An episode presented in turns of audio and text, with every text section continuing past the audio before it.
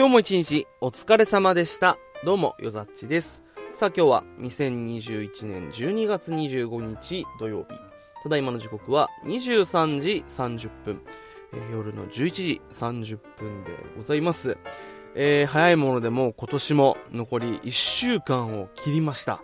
えー、しかしまあ僕個人としてはですね、まあ年末感もなく、そしてまあ今日クリスマスなんですけど、えー、クリスマス感もなく、えー、ひたすら仕事を、えー、している、え一日だったんですけれどもですね、まあ、さすがにちょっとね、まあ、世間は浮かれてクリスマスで、え街中にはいろんなね、カップルだったり家族連れがこう溢れてですね、楽しそうにしているのを見ると、え今日ぐらいはね、仕事忙しくてもやっぱりこう、自分を楽しませてもいいんじゃないかと思いまして、えー、今日朝一ですね、映画を見に行ってきました。劇場版呪術廻戦ゼロということですね。もうね、本当に公開を楽しみに楽しみにしていた映画なんですよ。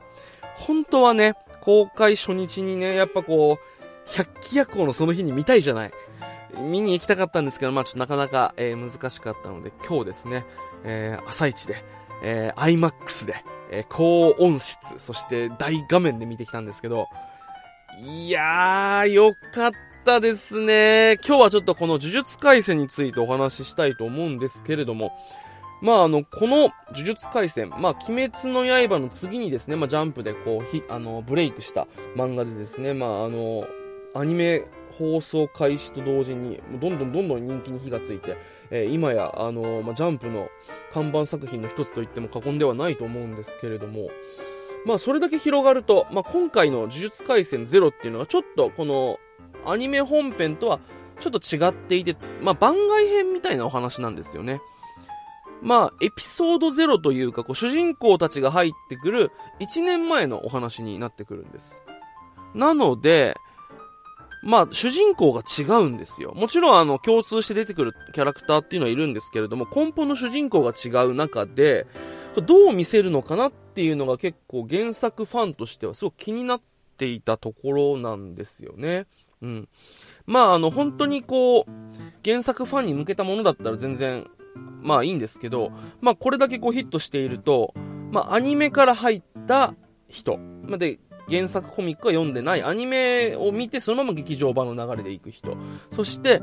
呪術廻戦っていうものを知ってはいて、この劇場版で初めて見てみようかなと思った本当に初見の方。そして僕みたいな漫画も追って、アニメも追って、で、今回の、まあ、映画の、まあ、原作にもなったゼロ巻、エピソード0を漫画も読んでる人。この3方向のどこを向くかによって映画の、あのー、物語っていうのがだいぶ変わるなと思って、ちょっと心配でもね、あったんですけど、見たらね、いやー、素晴らしかったですね。本当に今言ったこの3方向、全く呪術廻戦を見たことない人、そしてアニメ版を見ていた人、そして漫画も見ている人、この3方向をどの人でも楽しめる映画になっていたんですよ。これがね、素晴らしくて、あのー、まあ、ちょっとね、こっから先はネタバレになるので、あのー、まだ見てない人はぜひちょっとね、ここでちょっとも、回れ右をしてほしいんですけど、ぜひ、えー、見てほしい映画です。まだね、公開して2日しか経ってないのでね、全然余裕があると思うんで、もう本当に、早いうちに見に行ってみてください。さあ、そしてこっから、ちょっと物語の核心に、え触れる、えネタバレの部分になってしまうので、まあ、聞いてない見てない方はですね、ここからちょっとまあ、消して、あの、このね、音声を消していただきたいんですけど、本当にね、あのー、素晴らしかったというか、えー、何が良かったかって、まあ、いっぱいこう、あげたらキリがないんですけど、まず一つにね、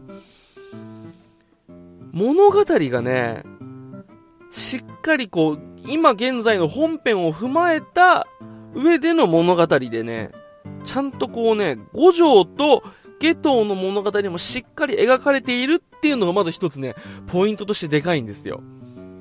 いやー、いいよね。だってこのゼロ感が出た当初ってまだ呪術廻戦もない頃なんで、あのー、ゲトをすぐるっていう、まあ、今回の敵役が、まあ、本当にただの悪役っていう描かれ方をされてるんですよね。まあ、もちろん作中で物語の中で、あの、五条との昔の友情関係みたいなのちょろっと触れられたりはしてるんですけど、本当に最後ぐらいに触れられてるぐらいで、そこまであの、ゲトっていうキャラクターの厚みがまだないんですよ。ただの子を、本当に、えー、非術師、まあ、呪術師じゃない人間を毛嫌いしている、下に見ているただの悪役っていう風に見えるんですけど、でも本編でこう物語が進んでいくと、実は、そこに至った経緯っていうのが、ゲトをグるにはあるわけじゃないですか。で、これがあることによって物語は深みを増していくわけじゃないですか。で、ゼロ感、漫画だけで言うと、あれって、まあ、乙骨ゆうたと、まあ、折本里香、里香ちゃん、ゆうたと里香ちゃんの、まあ、愛の、愛と呪いの物語である。っていうことが、まあ、主軸にあるんですけど、あれ、まあ、本編を見た後に、より、こう、もう一回見てみると、そのゆうた、まあ、お骨とリカちゃんの物語であると同時に、あれ、五条と下等の別れの物語でもあるわけなんですよね。かつての親友だったっていうところ。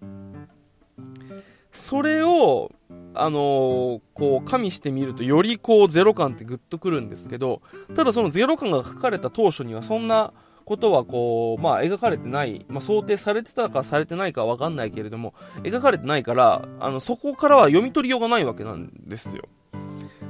それが、今回その劇場版には、回想シーンとしてね、ちょくちょく入ってくるんですよね。あの、五条と、あのー、まあ、ゲトの、学生時代の、まあ、話だったり、そういったね、親友だったが、でも、あのー、親友が悪の道に逸れていって、で、それを止めるために殺そうとしようとするけど、でも、殺せないっていう、その葛藤だったりとか、で、あの、本当は、あの、誰よりも優しかった人間が、徐々に徐々にこう、悪に、闇に落ちていく様っていうものを、これまたね、あの、いいバランスで描いてんのよ。なんだろう、本筋はあくまで、乙骨と、あの、リカちゃんの、まあ話ではあるから、それを邪魔しちゃいけないんだけれども、ただ、しっかりそこの五条と下等の物語っていうのを保管するのに、ちょうどいい塩梅で回想シーンっていうのがちょこちょこ入ってくるわけ。だからね、ラストのあのシーンがね、よりグッとくるんですよ。だからもう、ゲトが、ただの悪役じゃなくなってるんですね、ちゃんと。そうだよね。お、あの、お前も色々あったんだよね。ゲトもいろいろあっての今なんだよねって思うとより悲しくなるんだよね。が、この、そういった描写が、あの、物語によりこう、深みを出していると言いますか。あのね、まあ、これ、このゲトウと五条の過去どれだけ出してくれるのかなっていうのはちょっと期待してる部分だったんですけど、本当にいい塩梅なんだよね。あのー、あそこってまあ本編、ま、漫画でも結構時間とって描かれたりしてる、まあ、パートではあるんですけど、これ多分だからまあアニメもまだ次の、シーズンがあるっていう多分ま本編でも今後触れていくであろう、物語として思いっきし触れるわけにはいかない。ただ、それを触れないと、まあ漫画をただこう実際に映画化しただけになってしまうっていうところで、なんだろう、今後本編で描かれるであろう、ストーリーの余力は十分に残しつつ、そしてかつゼロ感の本筋を邪魔しないぐらいのバランスで階層が差し込まれてんの。いやー、これがね、本当にいい塩梅でね、いいんですよ。ぜひですね、ここら辺もまあ、あの、原作ファンは楽しみにして、えー、ぜひ見てほしいなと、本当にいいよ。グッとくる。いやー、そしてね、やっぱりこう、アニメの時から感動してたんですけど、作画がすごい。俺この、なんて言うんだろう、鬼滅の刃とか呪術廻戦をちゃんと見るまで作画がすごい、アニメの作画がすごいっていうことをあまり感じたことがなかったんですけど、いやー、やっぱりこの、マッパっでしたっけ？この制作会社。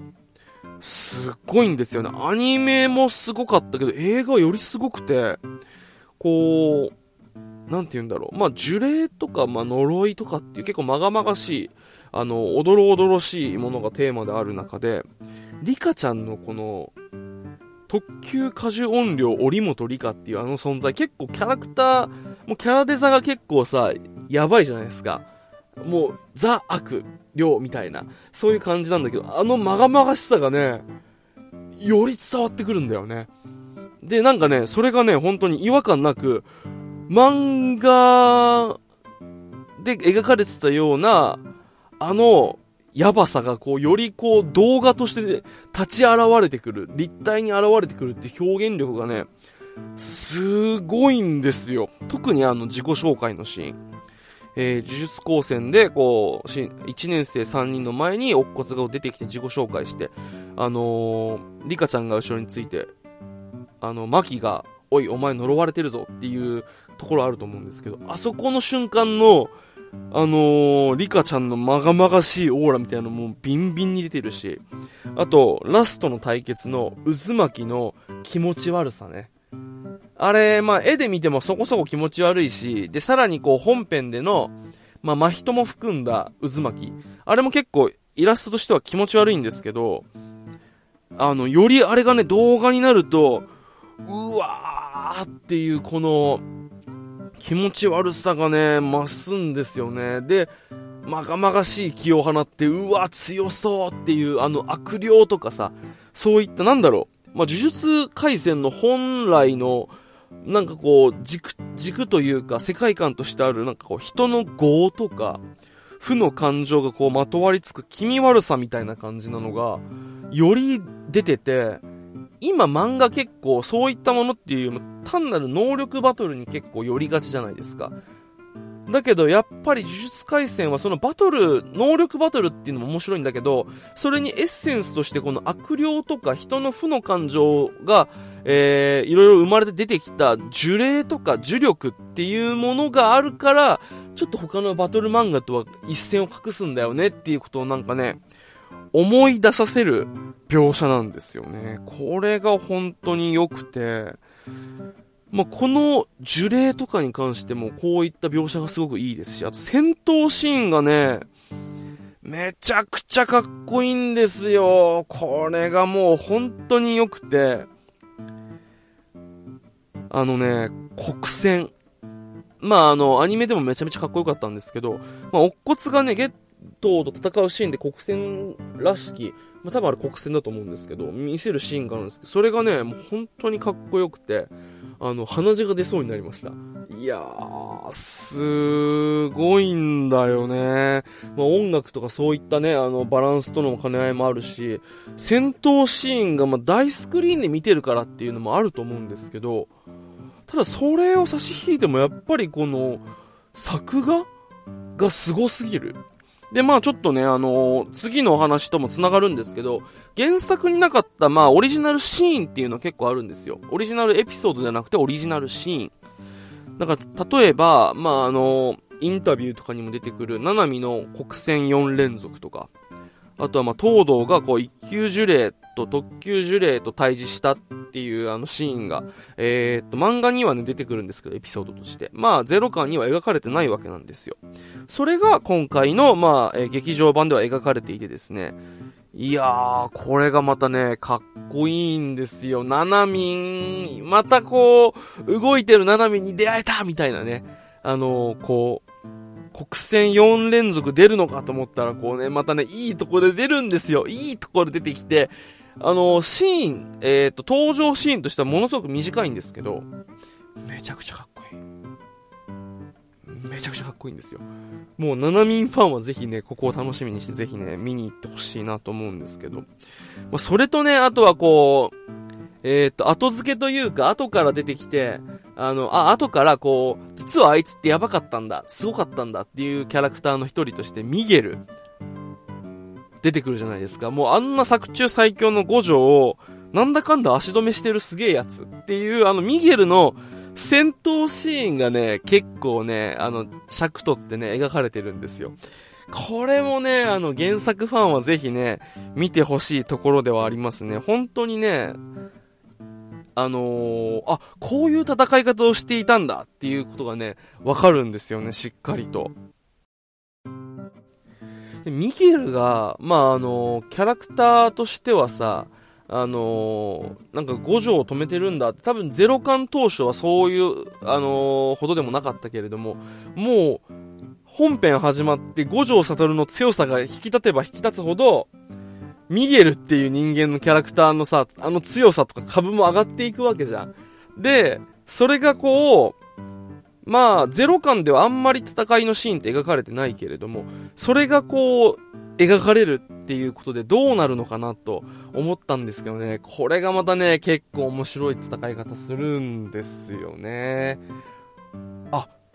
こういう戦い方するんだ、国上でっていう、なんかね、あのー、ちょっとニヤニヤしながら。でね、あの声優も山ちゃんじゃないですか。あのー、お、贅沢だなと思って死んだらたたるぞみたいなさ、あの、イントネーションとかも。で、まあ、ボビー・オロゴンの喋り方は出なかったですね。なんか、あれはやっぱりこう難しかったのか、セリフはちょっとカットされてたんですけど、あのー、ミゲルのシーンがこう、なんかスパイダーマンみたいな戦い方するんだよね。で、五条とこう、競り合っててさ、あのー、なんて言うんだろう、こう、で、それがまた今までの、こう、呪術廻戦にはないような、割とこう、動きとして立体的な、あの、縦横、えー、斜め、こう、縦横無尽に動き回るような、そういう躍動感のある戦い方をするから、また違った、あの、一面が見えて面白かったっすね。かっこよかったな。うん。そしてね、まあ、なんて言うんだろう、この、やっぱ、どうしてもこう、好きな、あの、原作読んでて胸に来るところとしてはですね、まあこう、やっぱ下等の思いっていうのは結構あるわけですよ。あの、最後のこう、五条に払われるシーンでさ、こう、私は、この世界では心の底からなんか笑えなかったんだ、みたいな、えー、シーンでね、あの、なんだろう、天内利子を殺されて、で、五条も強くなって、どんどん孤立していく、あの頃のゲトが回想シーンでファって入るんですよね。それがもう泣けてね、なんかこう、かっこいいかっこいいってこう、思っているだけの映画かなと思いきや、割とやっぱこう、しっかり五条とゲトの物語も、サブテーマぐらいの感じで描いてくれてるので、なんかね、そこにやっぱぐっときちゃいましたね。っていうことでなんか本当にこう、原作を忠実に再現するだけではなく、本当にす、あのー、素晴らしい、その原作の物語を邪魔しないバランス感で、あの本編の情報とかも保管してくれていて、本当にこう、初めて呪術廻戦を見る人、で、アニメを見ていた人、そして原作漫画をちゃんと追ってる人、このね、3方向、誰が見ても多分楽しめる過不足なく、あのー、素敵な映画になってましたね。いや、よかったな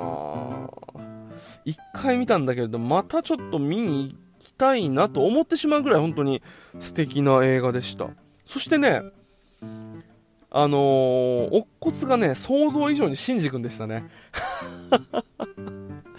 なんかまあキャラクター似てるけれど、やっぱこう声優がこう似て、しかもこう、まあ呪術ってさ、あのー、なんか記録報告みたいな感じで、こう黒字、黒バックでこう白文字で、こうパパッと文字だけ出るシーンとかあるじゃないですか。で、ああいうのはこう差し込まれたりとかさ、モノローグあったりとか、あとね、リカちゃんが死んじゃって、こう、呪霊になっていくシーンで、死んじゃダメだっていうセリフを3回言うんですよ。もうこれ、シンジ君じゃんと思いながら、でもね、そういうこう、シンジ君じゃんと思いながらも、でも、乙骨としての、あの、キャラクターっていうのもしっかり確立されてて、なんか、あやっぱすごい声優さんなんだな、岡田めぐみさんってっていうことも思いましたね。いやー、想像以上にシンジ君だったけれども、でも、乙骨やるんだったらやっぱこの人しかいないのかなっていうことも感じてね、なんか、本当にこう、なんかこう、満足した映画でしたね。でね、終わり方がまたね、ちょっと気になる終わり方だったんで、これはもう、えー、2期というか、えー、次のシーズン楽しみにしてもいいんじゃないかな、なんてことを思ったりしています。というわけでですね、まあちょっと、えー、まあネタバレ込みで、あのー、まあ、あの、本当に素敵な、素晴らしい、えー、映画だったので、ちょっと、まあ、当日の熱量が冷めないうちにいっぱいおしゃべりしてしまいました。えー、ぜひですね、あのー呪術廻戦ファン、えー、そしてまあ映画見た方はですね、ぜひなんかこう、コメントとかいただければなと思っております。それでは最後までお付き合いいただきありがとうございました。よざちでした。それではまた。